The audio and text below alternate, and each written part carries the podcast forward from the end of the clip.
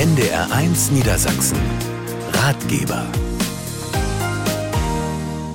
Mit Julia Vogt, hallo und guten Abend. Der Bildschirm ist schwarz und alles ist weg, kein Zugriff auf die Daten, keine Chance damit zu arbeiten. Der normale Arbeitsalltag bricht zusammen. Man mag sich das nicht vorstellen und doch passiert es ständig. Kriminelle hacken sich in die Systeme von Betrieben und Unternehmen ein, verschlüsseln die Daten und erpressen dann die Chefs, entweder sie zahlen oder der Bildschirm bleibt schwarz. Ein prominentes Beispiel aus Niedersachsen war vergangenen Sommer die Industrie- und Handelskammer, die wochenlang wieder ganz analog arbeiten musste. Wir sprechen im Ratgeber heute über Cyberkriminalität und wie man sich davor schützen kann. Unser Experte ist Jan Mahn, Redakteur bei der Computerzeitschrift CT. Hallo Herr Mahn, schön, dass Sie da sind. Hallo. Wie gut ist denn die CT geschützt? Könnte Ihnen das auch passieren in der Redaktion? In der Redaktion selber ist uns das noch nicht passiert und die Wahrscheinlichkeit ist auch relativ gering, weil wir nicht mit der typischen Umgebung eines Unternehmens arbeiten. Unserem Verlag, dem Heise Verlag aus Hannover, ist genau das aber passiert. Vor einigen Jahren hatten wir einen Cyberangriff auf Teile des Netzwerkes. Das Redaktionsnetz war nicht betroffen. Teile der Verwaltung waren mehrere Wochen nicht am Netz. Seitdem sind Sie besser gesichert, nehme ich an. Genau, seitdem ist dieser Teil des Verlags deutlich besser gesichert. Wir haben aus den Fehlern gelernt und haben auch viel darüber berichtet, wie sich Unternehmen schützen können. Niemand ist so zu 100 Prozent sicher. Warum ist es eigentlich so schwierig, sich vor Angriffen zu schützen? Denn ich denke mal, die meisten versuchen es ja. Das ist ein klassisches Katz-und-Maus-Spiel. Es ist natürlich so, dass die Kriminellen immer besser werden. Da muss man neue Schutzmaßnahmen erfinden, neue Gegenmaßnahmen aufbauen. Und äh, das Katz-und-Maus-Spiel wird aber weitergehen. Das geht jetzt schon seit ungefähr 30 Jahren und es wird auch weitergehen, solange es sich finanziell für die Angreifer lohnt. Um sich mal in die Welt der Hacker hineinzudenken, wie gehen die vor? Also wie gelingt es ihnen, sich in unsere Computer einzuklinken? Es gibt ganz klassische Zugriffswege oder Wege in ein Netzwerk hinein.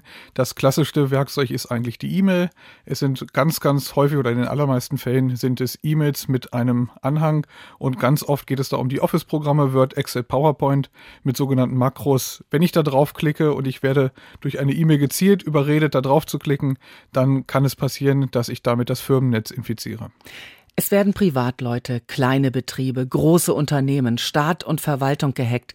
Wissen die Hacker eigentlich, wer da auf der anderen Seite ist oder probieren dies einfach mal so blind?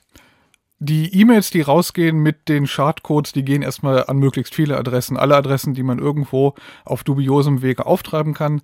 Die Kleinen sind dann Beifang. Also um die Kleinen geht es nicht. Und mittlerweile beobachtet man auch das Szenario, dass ein Computer erstmal infiziert wird und dann beginnen die Angreifer zu sondieren im Netz oder das Programm sondiert automatisch und schaut, wie groß das Netzwerk überhaupt ist. Und wenn sie merken, da sind nur zwei Computer, hier ist nichts zu holen, das ist entweder ein Privatmann oder ein kleiner Handwerksbetrieb, dann ziehen sie ganz oft weiter und lösen diesen Virus oder diesen, diesen Angriff nicht aus.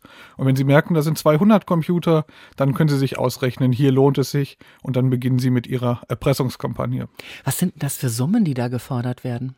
Die Summen werden ganz oft in Kryptowährung gefordert, also ganz oft in Bitcoin. Ein Bitcoin, ich kenne den aktuellen Marktwert nicht, es können so insgesamt Summen von 50 bis 100.000 Euro sein, manchmal auch mehr. Und man beobachtet auch, kaum jemand spricht öffentlich über die Lösegeldforderung. Es gibt aber schon die Beobachtung, dass diese Lösegeldsummen angepasst sind an die jeweilige Netzwerkgröße. Das heißt, die kennen sich ganz gut aus und wissen, was dieses Unternehmen so für Umsätze hat. Die machen zumindest eine Schätzung, das ist ein großes Unternehmen, da sind viele Rechner. Mein Chartprogramm findet viele Rechner, dann wird es ein großes Netzwerk, ein großes Unternehmen sein. Hier kann ich vielleicht mehr erpressen, als wenn ich nur 20 Rechner finde. Solche Annahmen treffen die Angreifer schon. Man muss sich das vorstellen, dass da wirklich Menschen in einer Art Leitwarte sitzen und diese Angriffe auslösen. Das ist mittlerweile Cyberkriminalität ein richtiger krimineller Beruf. Werden die denn auch gezahlt, dann diese Lösegeldsummen? Anscheinend, ne? Es muss ja jemand zahlen, ansonsten würde sich das Modell nicht lohnen und es gäbe keine weiteren Angriffe. Kaum ein Unternehmen, was betroffen ist, gibt zu oder spricht öffentlich darüber, ob Lösegeld gezahlt wurde oder wie viel. Im Fall des Heise Verlags wurde kein Lösegeld gezahlt. Äh, es gibt aber wahrscheinlich Firmen, die Geld überweisen. Welche Chance hat man denn, wieder an seine Daten zu kommen, wenn man nicht bereit ist zu zahlen? Sowohl als Privatmann als auch als Unternehmen gilt, ich brauche Backups und ich brauche auch Backups, die nicht im Netzwerk hängen. Also regelmäßig muss ich ein Backup anfertigen, das nicht im Netzwerk hängt, das nicht von einem solchen Verschlüsselungstrojaner zum Beispiel verschlüsselt werden kann. Und dann habe ich eine ganz gute Chance, dann kann ich nämlich sagen, behaltet ruhig die verschlüsselten Daten, ich spiele mein Backup wieder ein und bin nach endlicher Zeit wieder arbeitsfähig. Aber unabhängig von Cyberkriminalität muss man jedem, sowohl Privatmann als auch Unternehmen raten, unbedingt Backups anzufertigen. Auch unbedingt für wichtige Daten ein sogenanntes Offsite-Backup, also ein Backup, was nicht im eigenen Haus liegt. Zum Beispiel bei Verwandten in einer anderen Stadt. Es gibt noch andere Möglichkeiten, Daten zu verlieren. Brand, Löschwasser. All das sind Probleme, die ich neben Cyberkriminalität auch haben soll. Also ich brauche ganz dringend Backups. Sollte man so einen Fall anzeigen, wenn man Opfer eines Angriffs ist, eines Hackerangriffs? Es gibt die Möglichkeit, das anzuzeigen. Man ist definitiv Betroffener. Ob und wie viel das bringt, kann ich schlecht beurteilen. In der Regel wird das Verfahren irgendwann eingestellt, äh, weil kein Verdächtiger ermittelt werden kann, muss die Staatsanwaltschaft das irgendwann einstellen. Als Unternehmen würde ich es unbedingt anzeigen. Sobald es dann auch um eine Cyberversicherung geht zum Beispiel, muss man es anzeigen. Als Privatperson bringt das in der Regel nicht viel. Wo sitzen diese Hacker überhaupt? Wenn wir das wüssten, würden wir hinfahren und ihnen das Internet abdrehen. Äh, ganz genau wissen wir es nicht. Es sind die üblichen äh, Verdächtigen. Es gibt Banden, die in, in Osteuropa arbeiten. Es gibt aber auch Banden, die sehr verteilt arbeiten, zum Beispiel in Afrika. Und das sind eher die armen Schlucker in, in dieser Nahrungskette. Die sind damit beschäftigt, zum Beispiel ähm, die Zulieferarbeiten zu machen. Zu den Zulieferarbeiten gehört es E-Mail-Adressen zu beschaffen. Es gehört aber auch dazu, E-Mail-Account-Zugangsdaten zu beschaffen über sogenanntes Phishing. Und dann werden diese Daten immer weiter veredelt. Also ich habe am Anfang E-Mail-Adressen, dann habe ich Zugangsdaten, darüber kann ich E-Mails versenden. Darüber kann ich eine solche Spam-Kampagne ausführen unter falschem Absendernamen, den ich vorher erbeutet habe. Und so kann ich in einer kriminellen Kette, Wertschöpfungskette, immer mehr draufsetzen und irgendwo sitzt dann ein Team aus Profis, was daraus dann richtig Geld verdient. Die armen Schlucker, die die Zulieferarbeiten machen, die werden mit wenigen Cent scheinbar abgespeist und das, was wir rückverfolgen können von solchen E-Mails, ganz oft werden die von kleinen Handys also von günstigen Handys aus Afrika verschickt, zum Beispiel solche Nachrichten. Das sind dann wirklich Einzelkämpfer, aber irgendwo gibt es auch kriminelle Banden, die wahrscheinlich irgendwie in einer Art Großraumbüro arbeiten. Also ein internationales Geschäft. Sie haben ja die Backups angesprochen. Reicht es, den einen Rechner, der befallen ist, äh, neu aufzusetzen oder müssen alle 200, äh, die Sie angesprochen haben, unserer virtuellen Firma, oder muss man sogar die Rechner wegschmeißen und ganz neue kaufen? die Hardware ist definitiv nicht beschädigt, ich muss nichts wegwerfen. Wenn ich ein solches Netzwerk habe und ich habe einen solchen Angriff, muss ich alle Rechner in diesem Netzwerk erstmal als kompromittiert betrachten, also als angegriffen und ich muss mich darum kümmern, dass diese Rechner neu installiert werden. Äh, das betrifft dann wirklich alle Rechner, die im Netzwerk sind oder waren. Dauert auch ein paar Tage, ne, bis man das gemacht hat? Das ist definitiv eine Arbeit. Da lohnt es sich als Administrator schon mal ohnehin irgendwie ein Szenario, das Szenario schon mal durchgespielt zu haben. Wir dürfen uns das nicht so vorstellen, wenn wir zu Hause einen PC installieren, dann dauert das vielleicht zwei, drei Stunden. Im Unternehmen gibt es Möglichkeiten, das Ganze vorzubereiten, dass ich einen Rechner einfach nur ansetzen muss. Ich fahre den wieder hoch, sage, installiere dich neu und dann ist dieser Rechner wieder ein Rechner mit der Konfiguration und allen Programmen für die Buchhaltung zum Beispiel oder einen für die Produktion. Äh, das kann ich mir als Admin alles ein bisschen einfacher mal das Leben machen, aber am Ende des Tages ist es Arbeit und was ich auch tun sollte, ist in diesem Moment einen Experten zu Rate ziehen, der als Externer drauf schaut, welche Schwachstellen es gab, dass man bei der Gelegenheit, wenn man es neu macht, auch gleich die Schwachstellen abschaltet. Danke. Jan Mahn, erstmal bis hierhin. Auch die Hörerinnen und Hörer von NDR 1 Niedersachsen hatten heute Vormittag Fragen an Sie und da hören wir gleich mal rein hier im Ratgeber.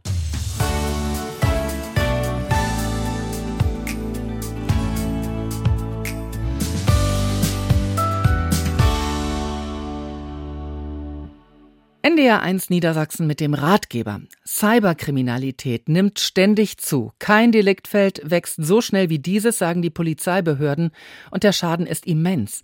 Der Branchenverband Bitkom schätzt die Verluste, die durch Spionage und Sabotage entstehen, auf über 200 Milliarden Euro jährlich. Fragen zu dem Thema hat am Vormittag Jan Mahn, der Redakteur von der Computerzeitschrift CT, beantwortet. Und zwar hat uns Frank Kohl angerufen und der hat äh, jetzt nicht mit seinem Rechner ein Problem, sondern mit seinem Handy. Herr Kohl, was denn für eins? Ja, das ist ein Samsung und auf dem Handy werde ich benachrichtigt, wenn ich E-Mails habe. Und im Moment steht da ständig, Sie haben drei Viren, Sie müssen ein Virenprogramm aufspielen, etc. pp. Ich habe dummerweise das Ganze mal bei Avira gehabt, wenn ich das jetzt so sagen darf. Es gibt sicherlich auch noch tausend andere Firmen. Ich will ja keine Schleichwerbung machen. Aber da ich keinen Rechner mehr habe, weil der ist nämlich, ich habe einen alten gehabt, der ist total zusammengebrochen.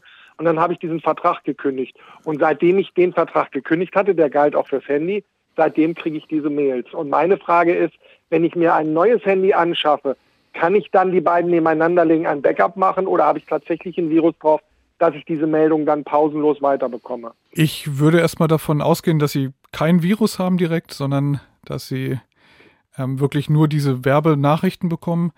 Ich würde mal versuchen, ähm, Avira, soweit, sofern es noch installiert ist auf diesem Gerät, Avira zu deinstallieren über die App Store oder die App-Verwaltung Ja, in Android. Das ist nicht, das ist nicht mehr installiert. Das habe ich damals dann auch alles gelöscht. Und Okay. genau das ist das Problem. Seitdem ich es gelöscht habe, kriege ich von anderen, ich kriege es ja nicht von Avira, ich kriege es von anderen Firmen. Okay, und die Nachrichten kommen aber per E-Mail. Ja, die kommen per E-Mail. Ja, dann können Sie diese Nachrichten definitiv ignorieren. Also ignorieren oder einen Filter einrichten zum Beispiel, das hat absolut nichts mit dem Handy zu tun. Das ist dann einfach wirklich nur, nur in Anführungszeichen unerwünschte Werbung. Die können Sie genau so einfach in den Papierkorb Naja, verschieben. Sie sagen mir definitiv, ich habe drei Werbungen auf meinem Handy, das ist das Problem. Und ich habe mal dann etwas runtergeladen, wo drauf stand, dass man das durchchecken sollte. Das habe ich dann auch gemacht. Er hat die Viren auch gefunden und dann waren die angeblich weg. Und plötzlich kriegte ich irgendwann wieder, Sie haben drei beziehungsweise Sie haben fünf Viren, Ihr Handy ist infiziert und dann stand irgendwann, Sie müssen das machen, sonst müssen wir Ihr Handy abschalten. Und da habe ich gedacht, na ja gut, dann mach mal.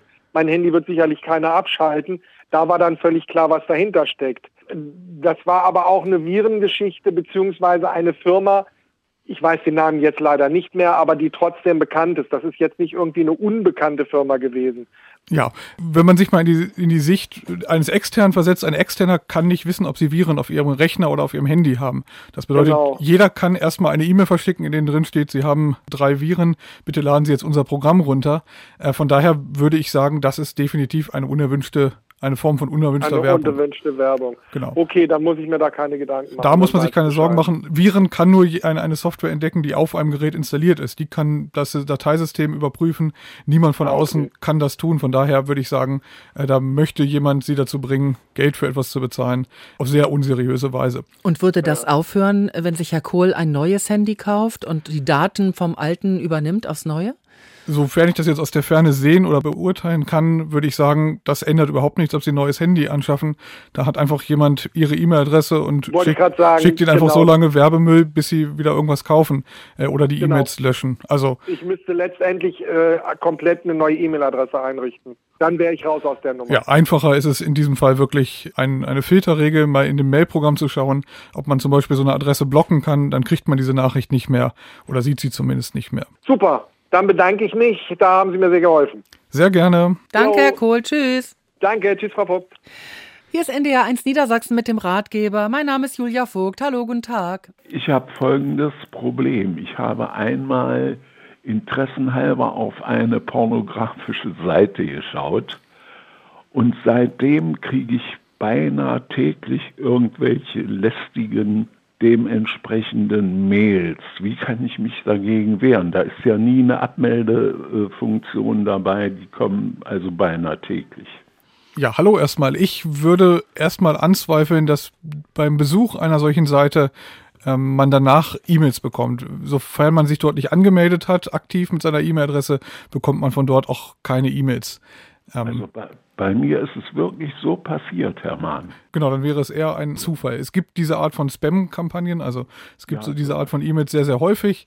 Die kann man nicht bestellen oder abbestellen. Was man auf keinen Fall machen darf, ist auf so eine E-Mail reagieren, also eine, eine Antwort-Mail zurückschreiben und sagen, bitte nicht. Dann wissen sie nämlich, hier ist jemand und den kann ich weiter voll nerven. Ähm, in diesem Fall würde ich mal in dem Mail-Programm schauen, ob ich eine Regel erstellen kann, eine Filterregel und solche, diesen Absender einfach filtern kann. Ansonsten muss man das leider einfach über sich ergehen lassen. Man hat ganz, ganz wenig Möglichkeiten, da was gegen zu tun. Auf keinen Fall reagieren. Oder Ja, aber eine andere E-Mail einrichten, vielleicht. Oder, eine andere E-Mail einrichten. Das hat natürlich den negativen Effekt, dass man äh, dann seinen Freunden und Bekannten überall Bescheid sagen muss. Man hat eine neue E-Mail-Adresse. Wie gesagt, ich würde aber ausschließen, dass nur von dem Besuch jemand auf die E-Mail-Adresse schließen kann. Das funktioniert technisch Wenn nicht. Ihr guckt und zack war es passiert. Seit dem Zeitpunkt kriege ich beinahe täglich so, aber ich versuche die Möglichkeit mit, mit Sparen. Das kann ja vielleicht klappen. Genau, das würde ich mal so empfehlen. Es gab doch früher diese weißen und diese schwarzen Listen, die man erstellen konnte in seinem E-Mail-Programm, dass man auf die weißen Listen die, die echten Kontakte schreibt, die man wirklich hat, und auf die schwarzen eben diese lästigen, die einen immer wieder anschreiben. Geht sowas noch, Herr Mahn? Genau, da würde ich ins E-Mail-Programm schauen oder beim E-Mail-Anbieter vorbeischauen äh, auf der Webseite und dort in den Einstellungen zum Beispiel unter Filtern, das wären so Stichworte, danach würde ich gucken und dann versuchen, diese E-Mail-Adressen aktiv auf die Filterliste zu setzen, dass die in Zukunft in Müll wandern. So muss ich es machen. Na gut, ich bedanke mich auf alle Fälle. War Sehr gern. wieder ganz nett im NDR. Vielen, vielen Dank. Sehr gerne. Tschüss, Herr Betlewski. Ja, tschüss. Tschüssi. Tschüss. Wir haben einen anonymen Anrufer mit einer Frage zum Thema Cyberkriminalität. Bitte. Mein Computer ist gestern gehackt worden, beziehungsweise die Hacker haben sich ausgegeben als Microsoft Service, Security Service Spezialisten. Und ja, da bin ich dann letztendlich drauf reingefallen. Ja, hallo erstmal. Jan Mahn ist hier haben Sie einen Anruf bekommen von diesen vermeintlichen Microsoft-Mitarbeitern? Ja, den Namen hat er mir genannt, ja. Genau, also die haben, die haben Sie angerufen und gesagt, wir sind vom Microsoft Security Team und wir haben nein, ein Problem. Nein, nein, nein, nein, nein, nein. Also ich äh, wollte irgendwas suchen, ja, und äh, hatte dann äh, den entsprechenden Link angeklickt. Und ein paar Sekunden später kam der Alarm, dass äh, mein Computer gehackt wird. Das war von äh, Microsoft dann äh, Security und ich sollte dann die besagte Telefonnummer anrufen. Okay, so. soweit verstanden. Und das war der große Fehler, habe ich dann hinterher festgestellt. So, also ich habe da angerufen und ja, sie, er sagt, ja, ich sehe, sie werden gehackt und zack, zack, zack. Er war dann ratzfatz in meinem äh, äh Computer auch drin, also ein Laptop und hat mir dann gezeigt, er mit seiner Maus und so, was da gerade passiert. Dann hat er mir gesagt, ja, also da passiert gerade was, der Hacker ist da gerade zugange, wir müssen das und das sichern. Welche Kunden haben Sie auf dem, auf dem PC? Und die müssen wir alle absichern. Ja, und dann äh, ging das so seinen Lauf. Und nun bin ich ungefähr knapp 500 Euro ärmer. Mein Konto ist um 500 Euro geschrumpft. Okay, ich fange mal vorne an. Sie sind Opfer einer sehr perfiden, aber auch sehr verbreiteten Masche geworden. Also diese Anrufer oder auch Internetseiten, die sich ausgeben als Microsoft Support, das ist eine sehr, sehr perfide Masche, die seit einigen Jahren abgezogen wird. Äh, die Information für alle ist erstmal, Microsoft hat ein solches Angebot nicht. Kein Endkunde dieser Welt hat eine Chance, eine Audienz bei einem Microsoft-Mitarbeiter zu bekommen. Das gibt es nicht. Ähm, das ist eine ganz wichtige Sache. Microsoft ist telefonisch absolut nicht zu erreichen. Ähm, das ist die wichtigste Information eigentlich bei dieser Art von Betrug. Jetzt ist es schon passiert. Ähm, die Angreifer nutzen sehr, sehr geschickte Strategien, um sie eben unter Druck zu setzen und Handlungsdruck aufzubauen. Es muss alles immer ganz schnell gehen und es ist alles ganz verwirrend und das ist eben genau Teil dieser Strategie, die dann aufgeht. Ich würde Ihnen jetzt im ersten Schritt raten, den Computer unbedingt vom Internet zu trennen, also von jeglicher Form von Netzwerk. Wenn Sie einen WLAN haben, den Router vielleicht äh, erstmal abschalten, den Computer auf alle Fälle nicht mehr ins Internet lassen, solange er verseucht ist. Und dann kann man jetzt nicht wissen, was dort installiert wurde während dieser Fernwartungssitzung. Ähm, auf jeden Fall sollte diesen Rechner jemand neu installieren. Ähm, ja. Da können Sie sich an einen PC-Support wenden. Äh, das Problem schildern, der Rechner muss auf jeden Fall neu installiert werden. Die Daten, die da drauf sind, müssen auf jeden Fall sorgfältig gefiltert werden, also auf Schadcode untersucht werden und dann auf ein frisch installiertes Windows äh, neu installiert eingerichtet werden. Also mhm. auf keinen Fall den jetzigen Computer mehr am Netzwerk betreiben. Also, sofern Ihre Daten jetzt noch da sind, haben Sie viel Glück gehabt. Ähm, dann ging es denen wirklich nur um die Accounts. Aber trotzdem diesen Rechner auf keinen Fall mehr benutzen. Der andere Teil ist, äh, da ist dringend eine Anzeige bei der Polizei notwendig. Das ist definitiv äh, strafbar, was da passiert ist. Und da würde ich mich unbedingt an äh, die Polizei wenden, eine Anzeige aufgeben. Sie müssen sich da auch nicht schämen, dass Sie irgendwie dumm waren in diesem Fall. Sie waren nicht dumm. Sie wurden einfach sehr, sehr von sehr, sehr professionellen Angreifern äh, dahin manipuliert, dass sie genau das getan haben. Darauf sind ja. die über Jahre mittlerweile geschult, dass sie wissen, wie sie diesen Handlungsdruck aufbauen. Das wären so die, die wichtigsten Tipps aktuell. Äh, und dann würde ich nochmal durchgehen, zu welchen Accounts haben Sie möglicherweise jetzt Zugang.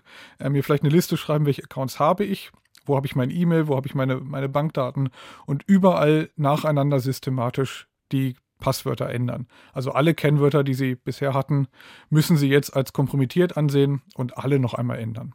Alles klar. Ja, dann bedanke ich mich. Einen schönen Tag noch. Tschüss. Tschüss. Ja, danke. Tschüss. Einen hundertprozentigen Schutz gibt es nicht, aber worauf man achten sollte, damit es möglichen Hackern nicht so leicht gemacht wird, darüber sprechen wir gleich gegen halb acht hier im Ratgeber von NDR 1 Niedersachsen.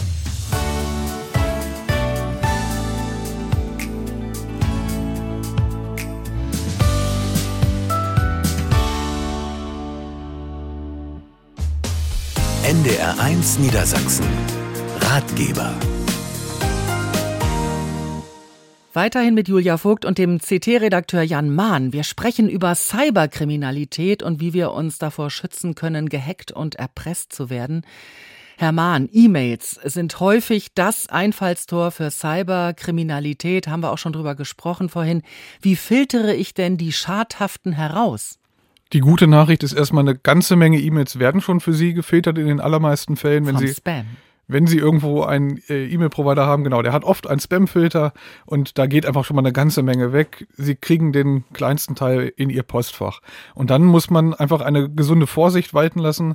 Die Security-Experten nennen das Awareness. Also man muss wissen, es gibt solche Phishing-Attacken, es gibt Ransomware, also es gibt eine Menge böse da draußen, die versuchen, an unsere Daten zu kommen. Und wir müssen jede E-Mail gewissenhaft lesen und wir müssen, und das ist wirklich das Schwierigste daran, uns freimachen von Emotionen, denn diese Angreifer sind psychologisch geschult, die wissen, sie müssen mit Emotionen arbeiten, sie müssen einen gewissen Druck aufbauen. Hier ist eine Rechnung, das ist ganz dringend, wenn sie die jetzt nicht überweisen, wir haben es schon zweimal versucht und wir erreichen sie nicht. Das sind einfach Drucksituationen, die aufgebaut werden und da muss ich einfach einen gewissen Abstand haben und sagen, Moment mal, hier ist eine E-Mail der Postbank oder der Deutschen Bank, ich bin da ja gar nicht Kunde, äh, das kann ja wohl nicht stimmen, da muss ich jetzt nicht draufklicken. Und grundsätzlich äh, sollte ich in solchen Fällen niemals auf den Link klicken, wenn ich aufgefordert werde, zum Beispiel mein Kennwort zu ändern. Niemals den direkten Link anklicken, sondern immer über den Weg, den ich ohnehin schon gehe, zu meiner Bank gehen und mich dort anmelden, nicht auf diesen falschen Link, denn oft ist dahinter nicht die Sparkasse, nicht die Volksbank, nicht die Deutsche Bank, sondern eine Seite, die zumindest so ähnlich aussieht. Das ist einfach ein, ein Trick, den man anwenden kann. Und bei vermeintlichen Rechnungen, Anhängen, muss man sich auch immer genau überlegen, äh, ob man da überhaupt irgendwas bestellt hat, ob man da überhaupt Kunde ist. Warum schaffen diese Spam-Filter es nicht wirklich, jede schadhafte Mail auszusortieren? Denn ein paar schaffen es ja durchzukommen. Stellen Sie sich einfach vor, eine wichtige E-Mail kommt nicht an. Dann würden Sie sofort den Spamfilter ausschalten und niemand würde dem System mehr vertrauen. Also viel schlimmer als eine E-Mail, die mal durchrutscht und die mal ins Postfach kommt, ist eine E-Mail, die zu Unrecht gefiltert wurde. Und deshalb ist das eben auch eine Abwägung. Das Problem bei E-Mails ist, es gibt kein Porto. Ich kann als Versender kann ich so viele E-Mails versenden, wie ich möchte. Bei der Post ist das ein bisschen anders. Da gibt es nochmal Porto. Das schränkt die Werbeflut deutlich ein. Bei E-Mails kann ich theoretisch am Tag mehrere Milliarden E-Mails weltweit in Postfächer zustellen oder es versuchen. Äh, wenn nur eine davon durchkommt und da klickt jemand drauf, habe ich als Krimineller ja schon gewonnen. Mhm. Wenn ich ein Unternehmer bin, dann habe ich viele Mitarbeiter, die an vielen Rechnern sitzen, E-Mails erhalten und beantworten. Die muss ich dann praktisch alle trainieren, damit jede und jeder aufmerksam ist, oder? Es gibt durchaus Schulungen, die sollte man als Unternehmer äh, für seine Mitarbeiter auch wahrnehmen. Das können Online-Schulungen sein, das gibt es auch in Präsenz. Es gibt auch Experten, die fahren eine solche Kampagne zum Test und schauen, wer draufklickt, um danach einfach diese Aufmerksamkeit zu schaffen.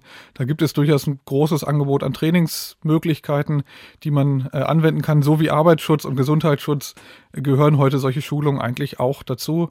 Äh, sogenannte Awareness-Trainings, gerade für Phishing, gerade für äh, solche Schadcode-E-Mails. Mhm. Stichwort Phishing. Auch sichere Passwörter schützen, aber die komplizierten, die kann man sich so schlecht merken.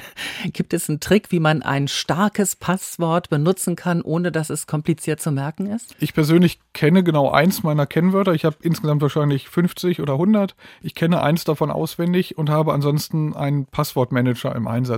Ach. Ich kenne das Kennwort des Passwortmanagers. Den kann ich zur Not auch mit Fingerabdruck entsperren.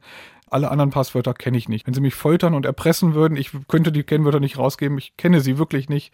Ähm, das ist eigentlich der Trick. Ich lasse den Kennwortmanager ein Kennwort auswürfeln und benutze dann das. Äh, ich würde niemals auf die Idee kommen, mir für jeden Dienst ein Kennwort auszudenken.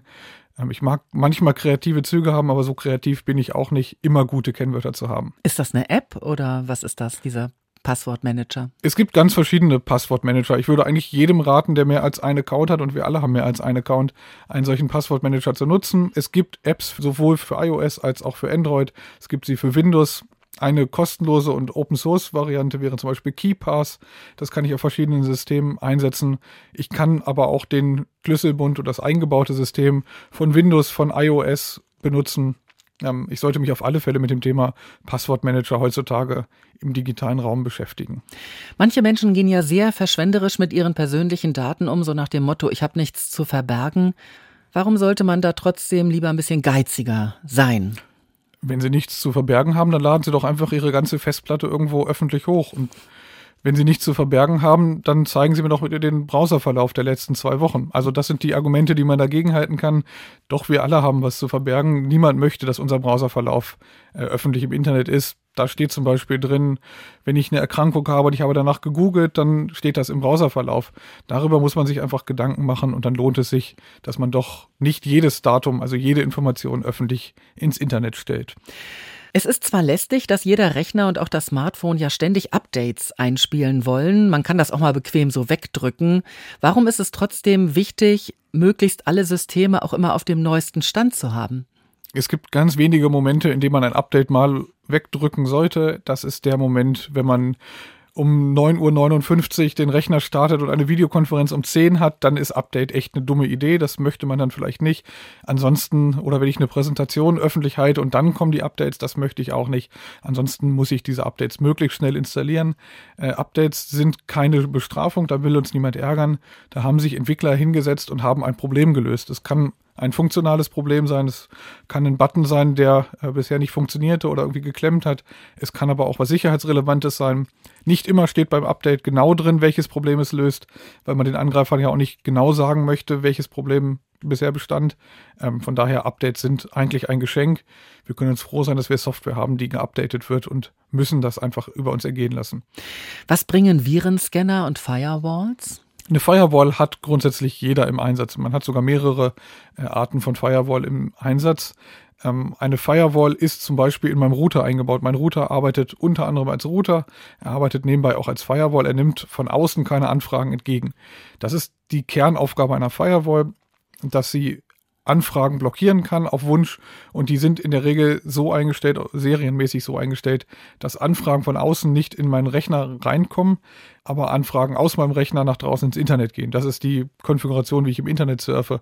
Wenn ich einen Server betreibe, muss ich den Firewall öffnen. Das heißt, jeder hat eine Firewall. Dazu hat mein Betriebssystem noch eine Firewall. Ähm, die wird auch so konfiguriert, dass sie vorwiegend ausgehenden Verkehr erlaubt und ganz wenig eingehenden. Also um eine Firewall komme ich nicht drum rum die brauche ich. Ich brauche nicht unbedingt ein neues Produkt, was mir zusätzlich noch eine weitere Firewall verspricht. Das ist so ein Produkt, was man in solchen Security-Paketen dann oft mitbekommt. Die werden auch teilweise zu Monatspreisen dann gehandelt. Auf sowas kann ich dankend verzichten, das brauche ich nicht. Virenschutz ist ein anderes Thema.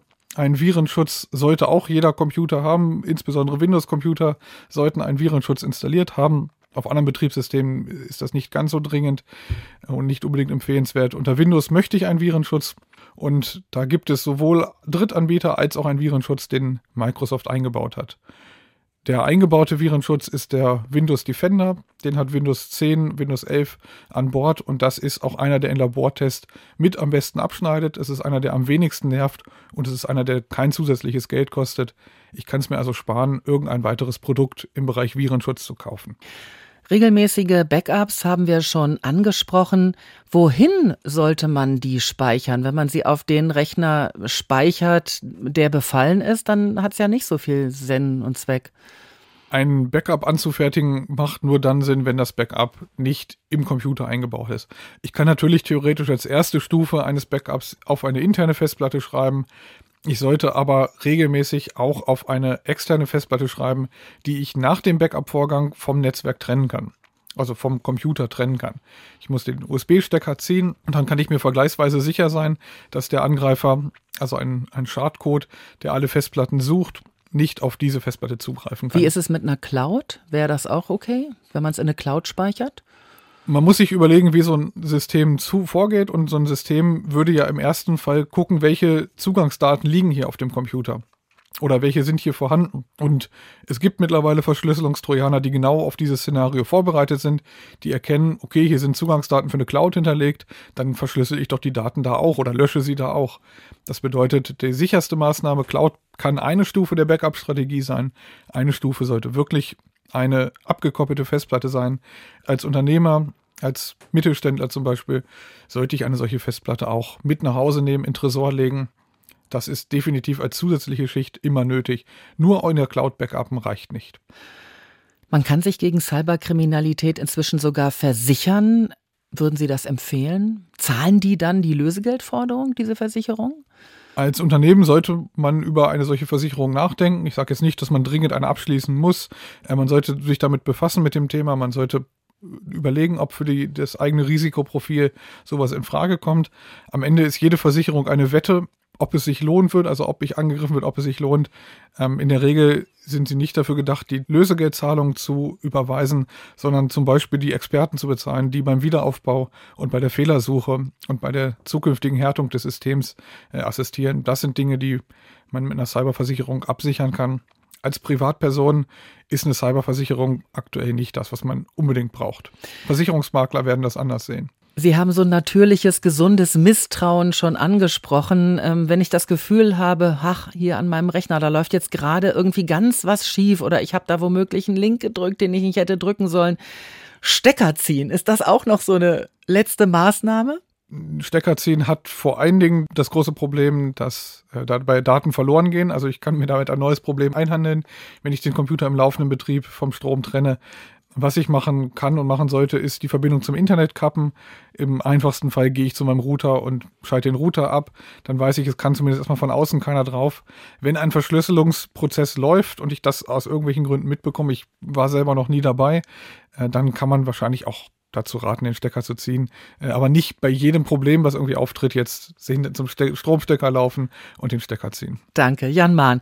Wir hören gleich noch in ein paar Gespräche rein, die Sie heute Vormittag mit den Hörerinnen und Hörern hier von NDR 1 Niedersachsen geführt haben.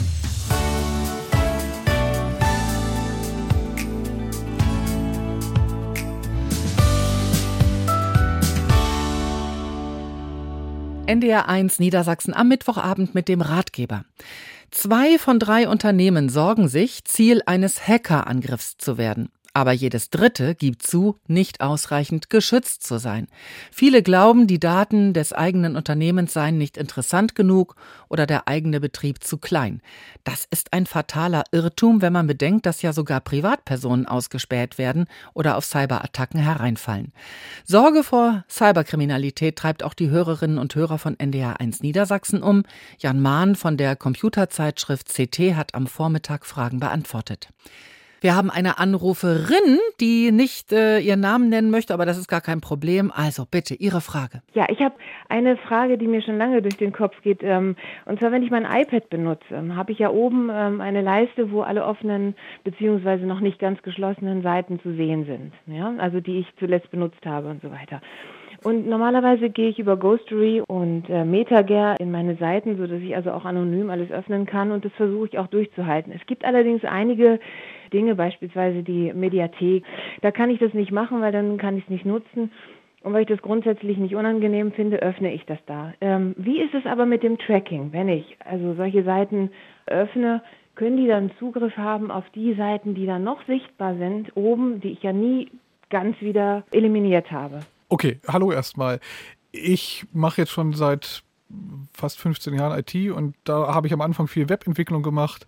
Als Webentwickler würde man sich wünschen, dass man auf andere Tabs zugreifen könnte und solche Informationen auslesen kann. Äh, ja. Das ist technisch alles nicht möglich. Also oh, tatsächlich. absolut, absolut keine Chance. Ähm, das heißt also, wenn ich, sogar wenn ich äh, meinetwegen YouTube öffnen würde, was ich immer versuche zu vermeiden, ähm, also diese Tabs, die da oben zu sehen sind, wären dann auch für einen geöffneten YouTube-Kanal nicht sichtbar. Nein, ich, es gibt keine Möglichkeit, über Tab-Grenzen oder überhaupt aus dem Kontext rauszuspringen, in einen ja. anderen Kontext ähm, hinein. Das geht alles rein technisch nicht. Da gibt es keine definierten Schnittstellen. Äh, die Werbeindustrie würde wahrscheinlich einige Milliarden dafür zahlen, wenn sie dieses Recht hätte.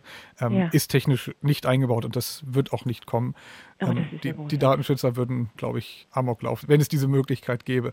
Gibt es nicht. Die einzige Möglichkeit wirklich für Webentwickler ist über Cookies zu arbeiten aktuell. Das heißt, mhm. ich setze ein Cookie im Hintergrund. Darüber kann ich, wenn jemand auf einer anderen Seite war und da ist wieder mein Cookie, darüber habe ich Möglichkeiten über eingebundene Elemente zu sehen, ah, der Nutzer ist jetzt schon wieder da. Das ist ja. das Einzige, was geht. Aber Cookie ist auch wirklich eine sehr, sehr rudimentäre Form. Man hat immer sehr, sehr viel Angst davor. In ja. Wahrheit, über Massenauswertung kann man halt Statistiken darüber generieren. Viel tiefer ins Detail kann ich aber kaum gehen über äh, okay. Cookies. Das bedeutet, wenn Sie mehrere Tabs haben, wenn Sie zum Beispiel auch einen, einen anonymen Browser-Tab öffnen, also das anonyme Fenster öffnen, mhm. Dann werden Cookies gar nicht gespeichert, dann ist auch äh, über Tracking wenig zu erreichen oder ja. gar nichts zu erreichen. Und Tab-Grenzen sind ne? Tab-Grenzen sind harte Grenzen, genau. Ja, ah, perfekt, super. Gut, dann danke ich Ihnen ganz, ganz herzlich. Dankeschön, tschüss. Wir haben auch eine Nachricht über unsere NDR Niedersachsen App bekommen mit einer Frage und zwar unser E-Mail-Anbieter ist gehackt worden. Wir können seit 14 Tagen keine Mails bekommen oder senden, aber wir kommen auf die Schnelle auch nicht woanders hin, weil wir noch nicht an unsere Daten kommen. Was können wir tun, Herr Mahn? Ja, in diesem Fall gehe ich mal davon aus, es geht um eine Firma, also es ja, steht ja wir in der Nachricht, also wahrscheinlich ist eine Firma betroffen, die bei einem E-Mail-Anbieter oder einem Hosting-Anbieter eben ihr Konto hatte. Ich würde in diesem Fall, um wieder arbeitsfähig zu sein, doch dazu raten, zu versuchen, die Domain umzuziehen. Ähm, ich würde versuchen, einen, einen, neuen Anbieter zu finden, meine Domain dahin umzuziehen. Das dauert in der Regel ein bis zwei Tage. Dann bin ich bei einem neuen Anbieter wieder arbeitsfähig.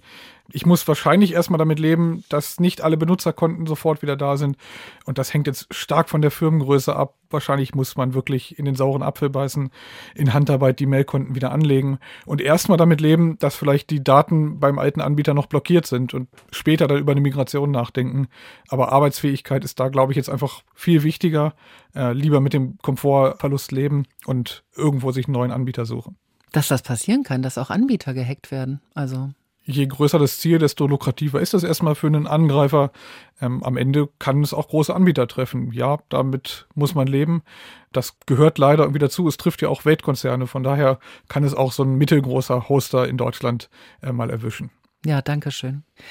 Eine anonyme Anruferin ist bei uns, hat auch noch mal eine Frage zur Cyberkriminalität. Bitte. Schönen guten Tag. Ich bekam gestern eine SMS mit der Aufforderung, ich möchte diese Nummer speichern und als WhatsApp angeben. Angeblich eines meiner Kinder hätte eine neue Telefonnummer. Welche Gefahr besteht? Ich bin dummerweise darauf eingegangen und wollte mal nachhorchen, ähm, was da passieren könnte. Ja, hallo. Äh, das ist eine Masche, die wir jetzt seit ungefähr einem Jahr reihenweise beobachten. Das Anschreiben ist dann einfach Hallo Mutter Schrägstrich äh, Vater. Hier ist Ihr Kind und hier ist meine neue WhatsApp-Nummer. Ich habe blöderweise mein Handy verloren. Ähm, genau. Wenn ich genau. darauf eingehe, dann habe ich einen neuen WhatsApp-Kontakt, da ist erstmal nichts Schlimmes passiert, äh, von dem ich glauben soll, das ist eben mein Kind oder mein Enkelkind. Und dann fangen diese Angreifer an, und das sind keine Angreifer, das sind erstmal nur Leute, die Nachrichten schreiben, äh, fangen die an, nacheinander so ein Gespräch aufzubauen. Äh, ja, oh, ist ja. irgendwie doof gelaufen, mein Handy ist verloren. Und sie bringen einen dann irgendwann, wenn man weiter das Spiel verfolgt, bringen sie einen irgendwann dazu, ja, ich habe hier noch eine ganz dringende Rechnung, die kann ich nicht überweisen, genau. weil ich genau. habe ja mein Handy verloren. Das ist die Geschichte, genau, die so auch, nach genau. einem Jahr ich aufgebaut wird. Tatsächlich ja, ich bin tatsächlich stutzig geworden, habe meine Söhne gleich angerufen und dem war natürlich nicht so, dass die neue Nummern hätten und habe das Ganze dann auch komplett gelöscht. Genau, mein also es ist ganz nur, klassischer, ganz klassischer Enkeltrick. Rein technisch ist da ja. nichts Schlimmes passiert, also es ist niemand Gut. in ihr System eingebrochen. Es ist ein ganz, ganz klassischer Betrugsversuch, so wie an der Haustür, wie am Telefon, äh, nur eben mit einem neuen Kommunikationsweg. Äh, solange sie kein Geld überwiesen haben an diese vermeintliche Firma, deren Rechnung ganz dringend ist, ist nichts Schlimmes passiert. Äh, sollte der Angreifer Ihnen schon eine Kontonummer genannt haben, können Sie bei der Polizei eine Anzeige erstatten. Ähm, dann wird ja. dieses Konto vom Netz genommen. Die Bank wird dann veranlasst, das Konto zu sperren. Dann können keine weiteren Opfer äh, davon betroffen sein. Wenn es noch keine Wunderbar. Kontonummer übertragen wurde, dann ist nichts weiter passiert. Ignorieren Gut. Ja, ich habe mir nur die Nummer Wunderbar. Ich habe die Telefonnummer mir aufgeschrieben, ähm, aber äh, für alle Fälle, ich habe mir das Ganze aber gleich gelöscht und von daher wollte ich nur sicher gehen, dass man nicht äh, in irgendeiner Weise dann auf meine Daten vielleicht zurückgreifen könnte. Ich weiß ja nicht, äh, welche technischen Mittel mittlerweile zur Verfügung stehen. Aber danke für Ihre Information. Nichts Schlimmes passiert. Einen schönen Tag noch. Danke. Danke sehr. Wiederhören. Ciao. Danke Jan Mahn, Redakteur der Computerzeitschrift CT, dass Sie heute bei uns waren und unsere vielen Fragen zum Thema Cyberkriminalität beantwortet haben. Es hilft nichts, wir müssen selbst aktiv werden, um unsere Daten, Handys und Rechner zu schützen, insbesondere dann, wenn wir einen Betrieb oder ein Unternehmen führen und erpressbar sind. Danke für Ihr Interesse zu Hause und unterwegs an diesem Ratgeber. Ich bin Julia Vogt und ich wünsche Ihnen jetzt noch einen traumhaften Abend hier bei NDR 1 Niedersachsen.